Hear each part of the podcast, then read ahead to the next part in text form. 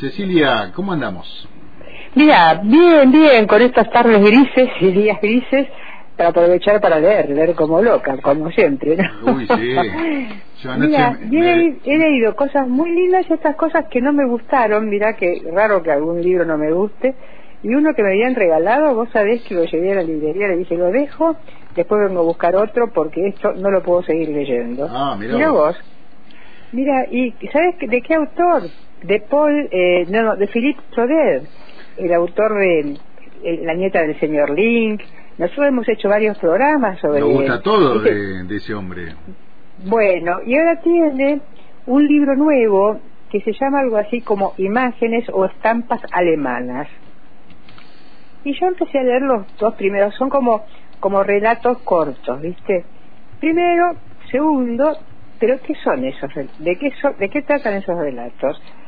De los eh, que eran, a ver, en Auschwitz, en el campo de concentración, eran los encargados de co- correr la gente, hacer la crema, toda la historia que vos quieras pensar.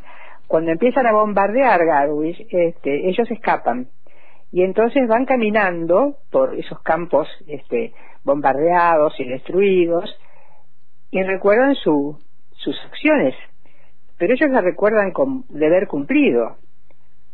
Bueno, es horrible. Te digo, yo el segundo que leí ya del, tipo que, por ejemplo, tenía que alimentar a los prisioneros y a través de un enrejado. Y la comida la tiraba del lado donde estaba él, no donde estaban los otros. Y los otros estiraban las manos y no llegaban, y se morían de hambre, pero no llegaban a la comida, y el tipo gozaba viendo que no llegaban a la comida. Bueno, eso te lo... Vos sabés que esa noche, cuando terminé de leer, dije, eso, acá lo, lo, termino, porque si no, soñé que me cortaban la lengua. y entonces dije, no, esto no. Y me, me extraña porque yo había leído de Paul Coder eh, alguno, el informe de Brodeck, por ejemplo, que es también algunas cosas que le pasa a un judío, al único judío de un pueblo francés que lo denuncian y lo llevan a un campo de concentración y lo que sufre, ¿no? Y después cuando vuelve, bueno, hay toda una reconstrucción de vida muy interesante. Pero acá no, por lo poco que leí, el lector queda muerto. Bueno, así que fíjate, eh, ¿no? Todo lo que todavía se puede seguir hablando de las atrocidades del ser humano para con otro ser humano, ¿no? Sí, sí, porque La nieta del señor Lin, El informe de Brother, qué sé yo, son libros que Sí, Aromas. ¿Vos te acordás un libro bellísimo que es Aromas? Que, sí, sí, eh, sí. eh, que él recuerda los olores preci- eh, que fueron importantes en su vida y que te salga una cosa de estas te, que te das muerto. Pero espérate, alguien está llamando, voy a ver si lo corto. Bien. Está hablando Cecilia Bueno, de no, no, no se puede. Bueno. Cecilia, ¿qué otro libro Sí. tenés? A ver. Bueno, en cambio, bueno, vamos a uno lindo. Mira, de Jack McKeevans, el autor in- este inglés, yo había leído muy poco de él, ¿viste? Pero eh, es un hombre que nació en el 48, muy, muy buen escritor. Pero me pasó una niet- un nieto en las nubes. Y la imagen del libro es bellísima porque hay un gato negro en las nubes, ¿no? Eh, y, y la tapa es blanca, es de anagrama el- la novela. Vos podés creer que habla de un chico de unos 11, 12 años que logra meterse en los cuerpos de las cosas que lo rodean. Y siente lo que siente eso que lo rodea. Y después vuelve a su a su a su forma de ser, ¿no? Pero tiene esa capacidad. Y eso sucede en, en un pueblito que él, tiene que acompañar a su eh, eh, hermana más chica al colegio, van los dos juntos, y él parece que siempre está en las nubes, pero no es que siempre está en las nubes, siempre está eh, metiéndose en el otro, viendo lo que el otro le pasa, lo que sufre y en lo que lo puede ayudar. Y así, una de las primeras experiencias es con un gato negro viejo que tienen ellos allí, y que ya no da más este gato, y él se mete en el cuerpo del gato, lo hace salir al, al jardincito y están todos los otros gatos y todas las cosas así y le quieren lo, lo, lo- desafían y se mueran de risa de ese viejo que no da más y entonces el chico convertido en gato agarra a uno de ellos y le, da un, le, consigue dar un arañazo que le, le rompe un ojo, cosa por el estilo, y todos los otros gatos se quedan ahí y lo respetan como al, al gran gato, ¿viste? Y después el chico se vuelve a su cuerpo, el gato sigue siendo el mismo de siempre, y a poco, a poco rato muere, pero muere como un héroe. Y así, pequeñas cositas, ¿no? Es interesantísimo el libro. Y yo digo, ¿cómo con lo poco se puede hacer mucho? Después el chico en el colegio hay uno que, eh, que lo tiene loco, que, que, ah, eh, que molesta a los compañeros y todo lo demás. Y él también logra meterse en el chico. Una vez el chico lo invita a su casa y él va y ve cómo vive y cómo la, familia le, exige demasiado y cómo él eh, obedece sin poder hacer nada para que lo quieran.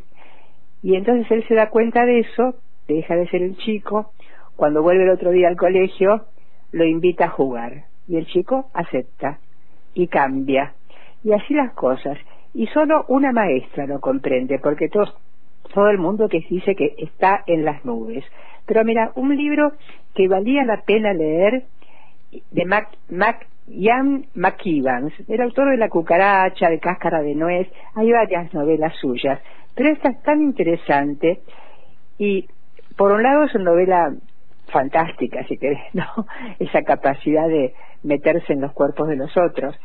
Hasta, mira, llega una tía que se ha separado y tiene un bebé, y el bebé joroba, joroba, joroba muchísimo, y él logra meterse en el cuerpo de ese bebé, y el bebé sufre porque este, le gusta todo, pero no es su casa y no tiene sus juguetitos, y entonces él, entonces después empieza, cuando vuelve a su cuerpo, empieza a, a, mimarlo y el bebé se siente feliz y le tiende los brazos y entonces se calma. Mira, tan lindo, tan, tan simpático todo esto y son todos buenos porque todos hacen lo posible para que los demás vivan bien.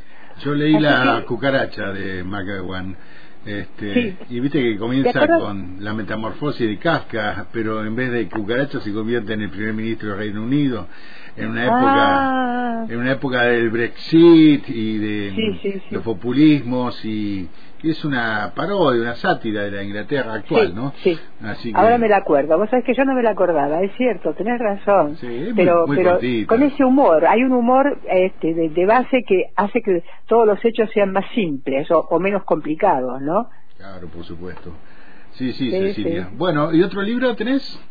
Mira, eh, bueno, me regalaron un, mamotreto, pero con estos días de tanta, tanta metido adentro, lo leí, eh, uno de Pérez Reverte, que yo no conocía, que se llama Eva, son unas 400 páginas, ¿no?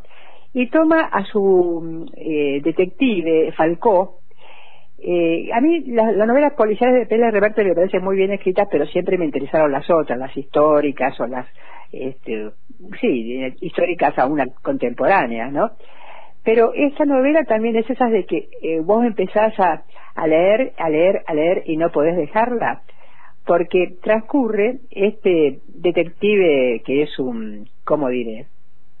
A ver, trabaja para que le, pagan, le paga mejor, es eficientísimo, hace todo perfecto, es un hombre de muy bello, conquista a las mujeres, pero él sabe poner distancias. Todo esto transcurre en la Guerra Civil Española y a él le encargan este, neutralizar un barco eh, republicano que lleva un oro que han robado de un de un banco eh, nacionalista, por decirlo, de un banco nacionalistas, eh, los, rojos eran los republicanos, eso les llamaban los rojillos, y los nacionalistas son los que apoyan a Franco. Y entonces eh, le encargan que tiene que neutralizar ese barco, que no pueda salir porque saben que hay agentes soviéticos y todo ese oro va a ir a Moscú, a Moscú de Stalin. Bueno, eh, todo lo que hace este hombre y toda la acción transcurre en Tánger, que es una zona neutra, donde están todos los, los partidos distintos, donde hay de todo y hay un tránsito de, armas y de negociaciones increíbles. Y va siguiendo eso, te digo, son 400 páginas casi, pero te lleva a la acción y vos decís, pero de esta, este tipo, ¿cómo se arregla para salir? Y sale, ¿viste? Y sale, y sale. Y también tiene ahí escenas de, de amor, de, bueno, un montón de cosas ahí dando vuelta, interesantísimas. Así que tres novelas, tres obras distintas, todas, pero quedaban ganas de verlas menos la primera. Cecilia, la semana que viene tenemos programación, la de Rita Bustos. Eh, sí, tenemos efectivamente. Bueno, así que porque se está por venir el receso invernal, ¿eh? Así que. bueno, bueno. la semana, que, viene vamos a hablar de Tiempo sin lluvia, que es la novela de Mac, eh, Jones, que vamos a hablar este martes en el taller. Ah, porque el taller se atrasó. El martes que el martes eh, que viene este, analizamos esa obra que es una novela bellísima. Lo digo así con todas las letras. Bueno, entonces la audiencia hasta el próximo martes.